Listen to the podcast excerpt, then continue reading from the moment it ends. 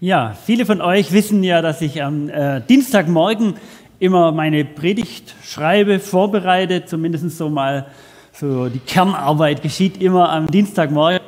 Und ähm, ich habe meinen Dienstagmorgen damit begonnen, dass ich ein, äh, die Herrnhuter Losungen gelesen habe. Das ist ja so ein kleines Andachtsheftchen für jeden Tag, ein Bibelwort. Ich genieße das einfach auch darin, immer wieder mich ansprechen zu lassen.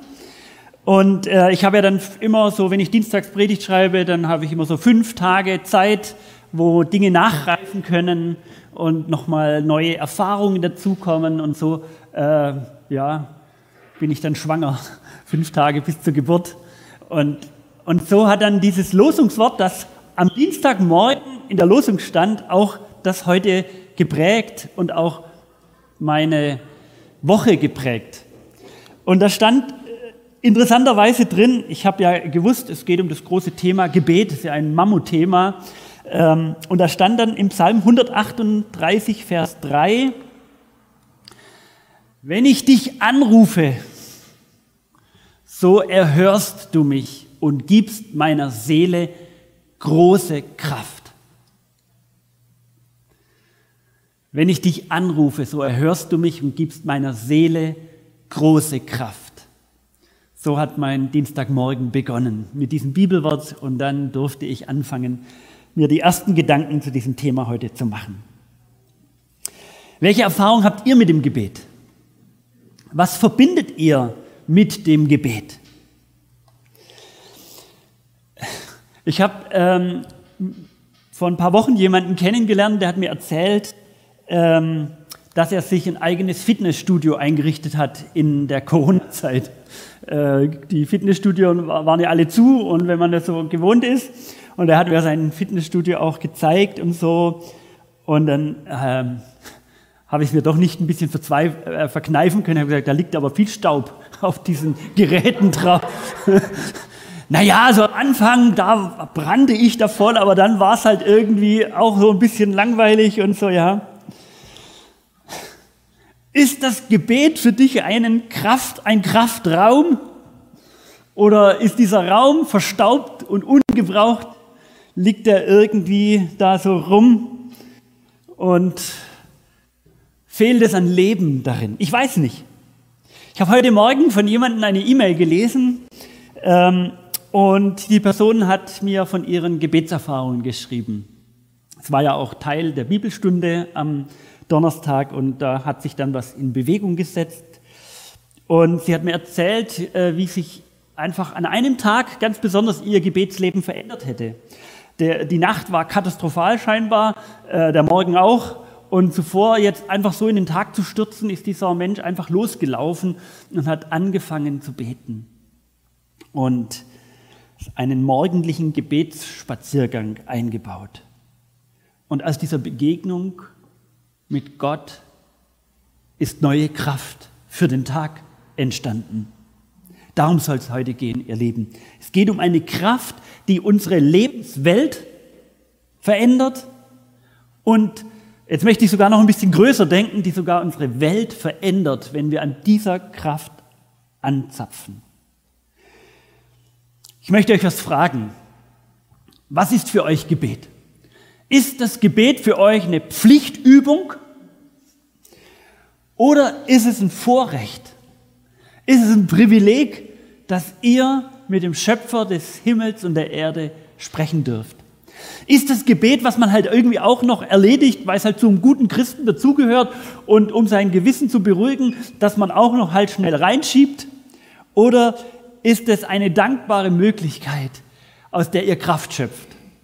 Diese Frage möchte ich euch so in stellen und in diesen Raum. Sagst du, wow, hey, es ist so gut, dass ich beten kann und beten darf?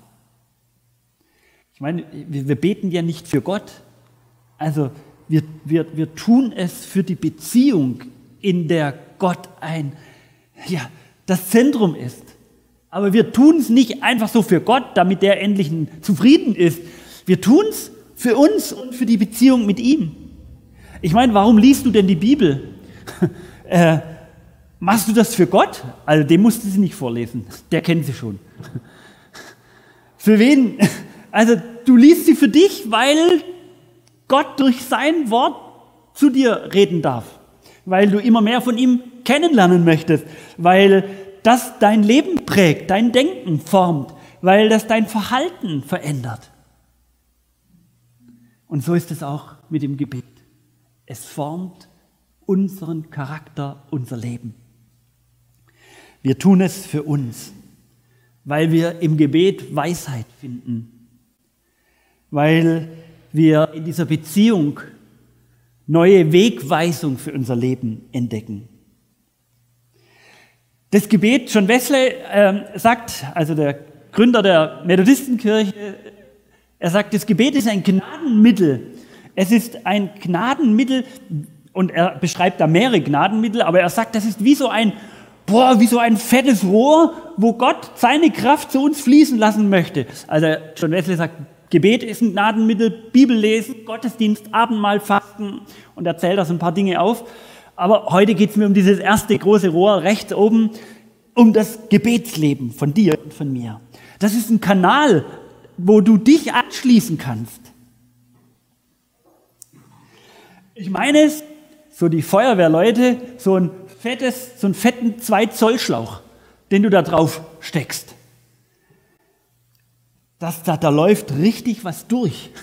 Der hat einen Durchsatz. Und wenn unser Gebet diese Welt verändern soll, dann müssen wir uns im Klaren werden, dass das keine Pflichtübung ist. Bitte, boah, es ist keine Pflichtübung, es ist ein Vorrecht, es ist ein Gnadenmittel, wo Gottes Gnade in euer Leben fließt und fließen möchte, ein Zustrom der Liebe Gottes. In Johannes 16, Vers 23 sagt Jesus, hey, ihr könnt direkt zum Vater beten. Ihr könnt das. Und Jesus sagt das in seiner Abschlussrede, also wo er sich von seinen Jüngern verabschiedet, nach seiner Auferstehung, kurz vor Himmelfahrt, sagt er, hey, jetzt reden wir da noch so von Auge zu Auge, aber ich gehe von dieser Welt. Aber seid nicht traurig. Ihr könnt direkt zum Vater reden. Genau so persönlich, wie ihr das jetzt mit mir macht. Nutzt die Freiheit, ihr Lieben. Nutzt die Freiheit. Wenn ich bete, dann bete ich nicht in meinem Namen. Das wäre ziemlich erbärmlich. Ich bete all das im Namen des Vaters. Im Namen des Heiligen Geistes. Und im Namen Jesu. Das drückt aus, ich stelle es in seinen Machtbereich hinein. So bete ich. Und ihr Lieben, haltet das Gebet einfach. Mir hat jemand vor kurzem gesagt, da ging es so ums, um das Miteinander, das gemeinschaftliche Gebet. Da hat jemand gesagt, hey, ich tue mir das so schwer, ich tue mir sogar alleine schwer, manchmal zu beten, aber noch schwerer tue ich mich, wenn ich so in eurer Gebetsgemeinschaft bin. Ähm, ich kann nicht so flüssig sprechen vor anderen und so. Und ich möchte euch wirklich zusprechen, Darauf kommt es überhaupt nicht drauf an. Weil wenn du dich anfängst, mit den anderen zu vergleichen, dann bist du mit deinem Kopf bei den anderen und nicht in deiner Beziehung zu Gott. Rede mit ihm so, wie du es kannst. Und es ist ihm recht. Es ist in Ordnung. Aber tu es. Übe es ein. Gib dir diese Freiheit und genieße es immer mehr, wie, wie wohl es tut, in Gemeinschaft mit anderen Menschen zu beten. Leiert nicht gedankenlose Gebete herunter, sagt Jesus. Wie die Leute, die Gott nicht kennen. Sie meinen, sie würden bei Gott etwas erreichen. Wenn sie nur viele Worte machen. Es kommt nicht auf die Quantität an, so wie lange muss ich denn noch irgendwie, äh, nicht auf die Quantität. Es kommt auf das aufrichtige Herz an. Und äh, an einer anderen Stelle heißt es, die Menschen sehen das, was oberflächlich ist, aber Gott sieht unser Herz an und er sieht deine stümperhaften Worte, deine Worte, die nicht ruhreif sind, weiß was ich was, die aber einfach aus deinem Herzen heraussprudeln. Er sieht es. Er wünscht sich die Dinge aus deinem Mund, aus deinem Innersten zu hören, die er schon längst kennt. Ist das nicht irre? Man denkt doch eigentlich, warum soll ich es ihm erzählen? Er weiß es doch. Wisst ihr, ich freue mich über irgendwelche gemeinsamen Erlebnisse, die wir jetzt zum Beispiel, die ich mit meinen Kindern erlebe.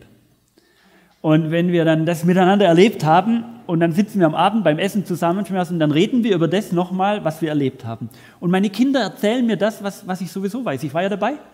Aber ich sehe, wie sie sich, wie sie es nochmal mit strahlenden Augen erzählen, wie sie stolz sind, wie sie fröhlich sind oder wie sie, was sie geärgert hat oder was sie manchmal auch traurig macht. Sie erzählen es, obwohl ich eigentlich es, ich könnte sagen, du kennst ich schon, weiß ich schon. Aber meine Beziehung zu ihnen sagt, ich will es hören. Und Gott weiß noch viel mehr. Und er sagt, ich will es hören.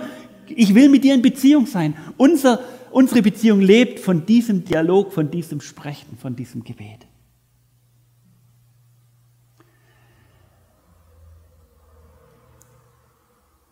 Und man muss sich aber vor Augen führen, Gebet ist nicht einfach so ein Selbstgespräch, so ein, ein frommes Selbstgespräch.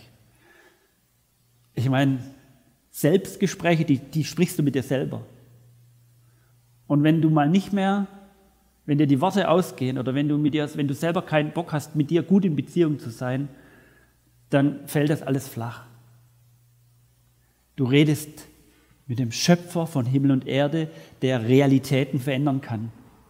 Der, es gibt eine Macht, die größer ist als du selbst. Das unterscheidet jedes Selbstgespräch von dem Gebet zum Schöpfer von Himmel und Erde.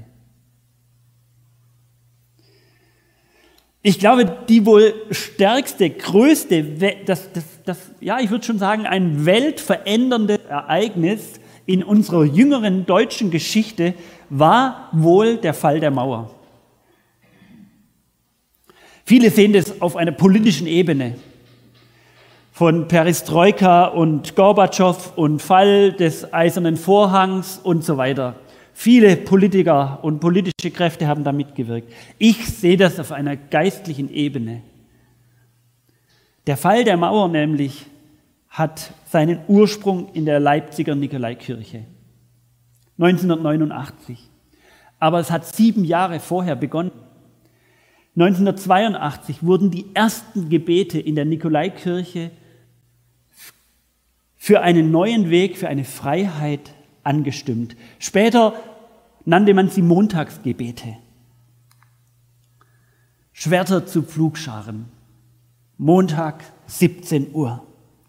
Die Teilnehmerzahl ist immer stetiger gestiegen. Überall, auch auf der Welt, nicht nur in der Nikolaikirche, bildete sich ein Gebetsteppich um den Unrechtsstaat der DDR, um sie zu beenden. Offene Türen statt geschlossene Grenzen. Gebete statt Gewalt. Lichterketten statt Finsternis. Es wurde Freiheit durch Gebete errungen. Und die friedvolle Revolution, sie kam aus den Kirchen. Initiiert haben sie Pfarrer und Pastoren der damaligen Zeit, vor allem Christian Führer, hat der SED-Macht seine Stirn geboten. Googelt das mal, lest mal seine Biografie. Äh, er ist mittlerweile schon ergraut und im Ruhestand. Ich, ich weiß gar nicht mehr, ob er, ob er noch lebt. Schon gestorben? Ähm, er hat aber der Wendebewegung ein Gesicht gegeben. Zeitweise wurden 28 Stasi-Spitzel auf ihn angesetzt. Ein einfacher Pfarrer, der betet mit anderen zusammen. Was haben die für ein Schiss gehabt vor betenden Menschen? Muss man sich vorstellen. Gebet und politische Verantwortung waren, zwei, waren nicht zwei getrennte Dinge, sondern sie, sie sind ineinander geflossen. Das, hat mir, das fasziniert mich an dieser, an dieser Zeit, an dem, was ich ja nur gehört habe äh, und was andere immer wieder erzählt haben. Pfarrer Christian Führer sagte, wir sind das Salz der Erde, nicht die Creme, nicht die Wohlfühlmassage, nicht die Wellness-Oase, sondern wir sind Salz und wir streuen das auch mal in die Wunde. Salz der Erde. Welt verändern aus dem Herzen des Gebets ist eine Kraft, die mit nichts zu vergleichen ist. Denn sie ist immer gewaltlos, friedlich und von einer inneren Weisheit getragen. Immer wenn du andere Impulse hast, dann ist es nicht das Reden Gottes. Achte darauf. Das war das Größte, sagt Christian Führer, dass die Menschen die Bergpredigt in zwei Worte fassten und umsetzten. Keine Gewalt. Das war aus dieser Gebetsbewegung entstanden. Das veränderte die Welt und ihr Lieben, das verändert deinen Arbeitsplatz, da wo du heute lebst. Das verändert deine Gemeinde, wenn wir sie so prägen. Das verändert deine Familie. Keine verbale Gewalt, keine andere Gewalt. Es verändert deine Freunde. Jedes Gebet hat einen Stein aus dieser Berliner Mauer gebrochen. Es war eine friedliche Revolution, die, die vom Geist des Gebets getragen war. Und sie hat 1378 Kilometer Mauern einreißen lassen und Zäune und Stacheldrähte. Gebet in Gemeinschaft verändert die Welt. Ihr Lieben, was wäre, und jetzt bin ich ein bisschen provokant, was wäre, wenn unser Gebetskreis, und wenn er nur online ist, aus allen Nähten brechen würde, wenn wir sagen würden, das ist mir wichtig, weil ich weiß, Gebet verändert etwas. Es verändert mein Leben, meine Beziehung zu Gott und meine Umwelt. Ich freue mich ja schon, dass wir manchmal acht, neun, zehn Leute sind, aber es könnten eigentlich viel mehr sein. Vielleicht betet ihr woanders, auch gut. Ich, ich will euch ein bisschen pieksen. Ich will euch ein bisschen fragen heute, welchen Stellenwert hat das Gebet in eurem Leben? Und jetzt wieder, nicht als Pflichtübung, sondern als Privileg, als Kraftquelle, die etwas verändert. Die etwas verändert. Jesus sagt, mein Haus ist ein Gebetshaus. Und damit gab er den Tempel seine Bestimmung zurück. Das war, dieser Satz ist in dem Moment gefallen, wo er mal alles kurz und klein gehauen hat. Wo es ihm echt, wo er mal, wo es ihm auch zu dumm geworden ist. Und hat die, der hat gesagt, es ist eine Räuberhöhle. Ihr betet nicht. Ihr verkauft hier irgendwelche Sachen. Es geht da nur noch um Sachen und nicht mehr um das, was das Zentrum in eurem Leben ist. Ist unsere Kirche ein Gebetshaus? Ist euer Haus ein Gebetshaus? Ich möchte keinen Druck erzeugen, aber ich möchte eure, eure Einstellung zum Gebet ein bisschen herauskitzeln heute und euch das Angebot machen, darüber nachzudenken. Das ist der Sinn dieser Worte. Die Frage ist, steckt dein Lebensschlauch auf so einem fetten Kanal drauf? Oder nicht? Ist der leer? So wie hier. Da steckt nichts drauf, da kommt nichts an. Die sind alle abgeschlossen, zugeschlossen, zugesperrt. Oder hängt da so ein kleiner Gartenschlauch dran? So ein kleines Schläuchchen. Hey, und was da, was da für ein Druck dahinter steckt und was der bewirken könnte. Und wir stecken so ein kleines Schläuchchen drauf. Gott gibt gerne. Er möchte zu uns fließen und wir empfangen das, was er uns geben möchte. Markus 11, 23 sagt Jesus, ich versichere euch, wenn ihr glaubt und nicht im geringsten daran zweifelt, dass es wirklich geschieht, könnt ihr diesem Berg sagen, hebe dich von der Stelle und stürze dich ins Meer. Und es wird geschehen. Deshalb sage ich euch, und was ihr auch bittet, glaubt fest, dass ihr es schon bekommen habt. Und Gott wird es euch geben. Dieses Bibelwort hat viele Menschen in tiefe Glaubenskrisen geführt weil die Berge sich nicht versetzt haben, obwohl sie gebetet haben. Und manche super manipulative Christen mit, weiß es ich was, die haben dieses Wort auch schon wirklich einem manchmal so über den Kopf gebrezelt und mehr kaputt gemacht, wie das es geholfen hat. Nach dem Motto, wenn du hier und da keine Gebetserhörung hast, ja, dann, dann glaubst du einfach zu wenig. Ja, dann liegt es an dir. Hm, Pech. Also, du musst einfach mehr glauben, dann versetzen sich die Berge von alleine. Steht doch. Paulus schreibt in seinen Briefen an seine Gemeinden sehr persönlich. Es gibt Teile, wo er einen Tränenbrief schreibt an die Korinther, wo er unter Tränen wirklich ähm, schwierige Dinge mit ihnen teilt. Und da gab's, da war nicht alles Friede, Freude, Eierkuchen. Und äh, manche haben ihm vorgeworfen, no, im Schreiben bist du stark, aber wenn du dann da bist, im Reden, da kriegst du kein Wort raus, so taugst du. Also solche Sachen musste er sich anhören. Und Paulus schreibt auch über sein Gebetsleben, seinen Freunden in Korinth. Und er schreibt, er hat echt, er hat ein Riesenthema. Er hat ein Riesenthema, ein Problem, eine Krankheit. Man, man weiß es nicht so genau. Es bleibt so im Nebel. Und er hat mehrmals gebetet. Und es ging nicht weg. Es war sein Stachel im Fleisch bis zum Ende. Hat er zu wenig geglaubt? Hat er zu wenig daran geglaubt, dass diese Berge sich versetzen lassen könnten? War er einfach ein Schwächling in der Frage des Glaubens? Völliger Quatsch. Das ist eine kranke Theologie, von der man warnen muss.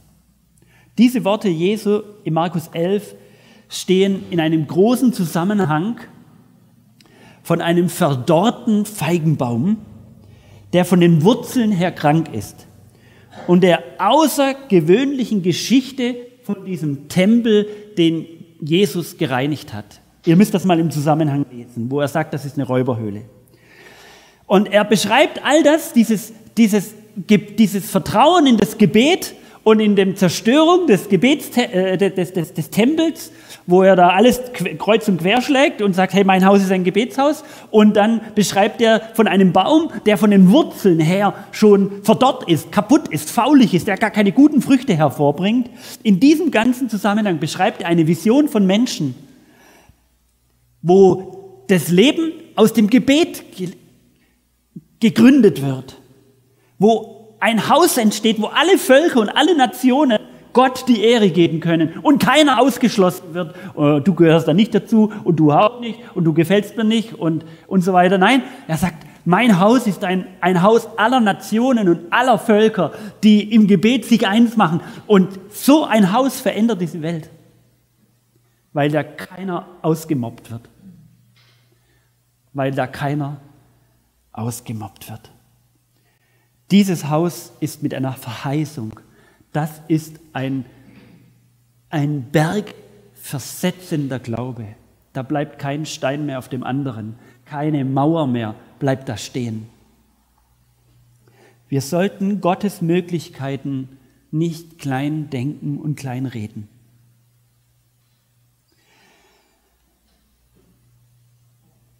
Natürlich steht jedes Gebet unter diesem Dein Wille geschehe. So beten wir es im Vater unser. Und hey, Gott sei Dank sind meine Gebete nicht alle in Erfüllung gegangen. Wie oft hatte ich Pläne und Vorstellungen von dem, wie es zu gehen hat. Und ich habe gedacht, Gott, ich sag's dir ein paar Mal und dann müsste das genauso funktionieren. Gott sei Dank ist es anders gelaufen. Wenn es nach mir gegangen wäre, nach meinen Gebeten, ich wäre nie in Oberfranken gelandet als ich gehört habe, dass meine Vorgesetzten sich überlegt haben, mein Superintendenten und der Bischof, ach, wir könnten den Schörk mit seiner Familie mal nach Stambach in so ein kleines Nest mit zweieinhalbtausend Einwohnern schicken, dass man nicht mal auf der Landkarte sieht. Aber aus dieser Weichenstellung hat Gott Dinge geschafft, uns Dinge geschenkt, über die wir und über die ich dankbar bin. Diese Weichenstellungen haben mein Leben verändert. Im Gebet, und ich glaube, das ist die Kunst im Gebet, in der Stille, im Hören auf Gott, seinen Willen und meinen Willen in Einklang zu bringen. Und das geht nicht von heute auf morgen. Das ist manchmal auch ein Kampf. Das muss errungen werden. So lange, dass ich sagen kann, ja, jetzt ist es richtig. Es fühlt sich richtig an. Es ist anders geworden. Anders, wie ich es zuerst gedacht habe. Aber es ist richtig. Es fühlt sich stimmig an. Und zwischen dem Eintreten und diesem Gefühl liegen manchmal längere Zeiten. Die größten Weichenstellungen meiner Lebenswelt wurden im Gebet errungen. Und auch das Aushalten scheinbar unveränderlicher Zustände, die einen den letzten Nerv kosten, die den, die letzte Kraft rauben. Äh, ich wüsste nicht, wo ich stünde, hätte ich sie nicht im Gebet errungen und aushalten gelernt und sie immer und immer wieder mit Gott bewegt. Und in dem Wissen, dass andere dafür beten und mitbeten, wenn ich selber nicht mehr beten kann. Oder wenn ich manchmal eine hässliche Kritik über den Kopf gebraten bekomme oder sie hintenrum höre, gibt es manchmal, wenn ich sie nicht im Gebet erringen würde, dann würde ich zum Gegenangriff überleiten, wie wir das so machen, mit Ja, aber Sätze, Verteidigung. Nein, ich darf segnen, wo andere fluchen. Ich darf hinfühlen, wo andere von ihren Gefühlen abgeschnitten sind. Ich darf Menschen loslassen, die sich irgendwie an einen binden und ihre Probleme auf andere projizieren. Gott gibt gerne, wo wir gehorsam sind, ihr Lieben, wo wir horchend sind, wo wir gerne treu sind, weil wir in dieser Treue eine vertrauensvolle Beziehung zu Gott aufbauen. Es gibt immer wieder Menschen, die sagen mir, Stefan, du, das hört sich ja alles immer gut an, aber ich erlebe so wenig mit Gott. Und mein Gebetsleben ist irgendwie, wenn ich, ja, irgendwie das ist so flach oder es ist so seicht geworden. Und ich vergleiche es manchmal wirklich so, ich weiß es nicht, aber das ist wie die Jünger im Boot, die mit Jesus unterwegs waren. Und einer ist ausgestiegen und hat völlig versagt, aber er hat eine Erfahrung gemacht. Er hat eine Erfahrung mit Jesus gemacht. Der war auf dem Wasser unterwegs und Jesus kam ihm entgegen. Und er hat dann auf die Ängste geschaut und auf die Wellen geschaut und er ist abgesoffen. Aber er hat diese Hand von Jesus gespürt, die ihn da rausgezogen hat aus diesem Wasser. Und die anderen waren im Boot gesessen und haben zugeschaut. Die Boothocker, sag ich mal, die schauen zu und wundern sich und denken, ja, der Petrus ist wieder abgesoffen. Die haben keine Erfahrung gemacht. Ich glaube, dass das, was wir mit Gott erleben, ganz viel auch damit zu tun hat, ob ich in dieses Glaubensleben, in diese Welt mich mit dem Blickkontakt aus dem Gebet zu Jesus ins Risiko rufen lasse, in, mit zusammengeschränkte Arme, mit dem Blick auf irgendeine Mattscheibe, verändert sich nichts in unserer Welt. Das ist so. Gebet und Handeln. Gebet und in die Gemeinschaft geführt. Das ist die Kraft, von der Jesus spricht.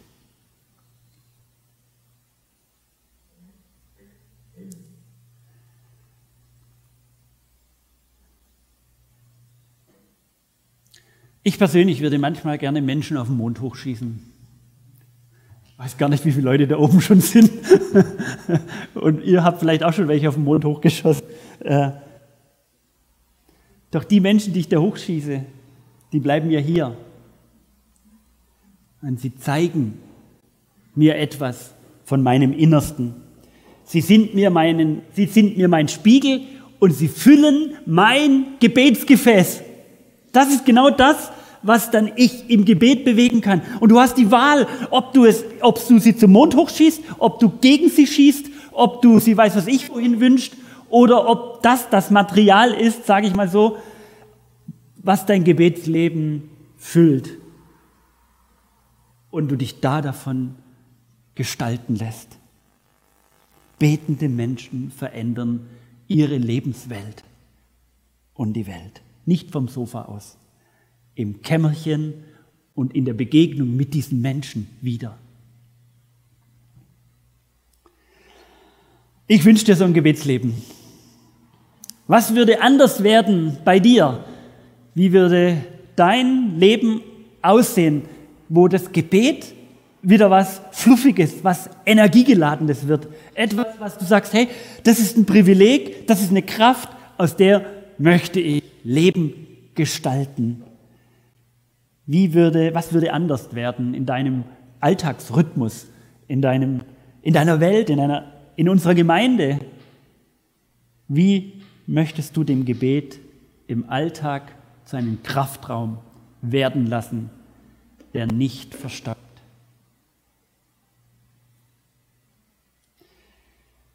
Wir gehen einen Moment in die Stille. Ihr könnt beten. Wäre mal ein Anfang. Oder ihr versteht, was ich meine. Nehmt die Zeit zum Beten. Und die Musiker dürfen sich Platz nehmen und euch dann langsam hineinnehmen in das gesungene oder gehörte Gebet.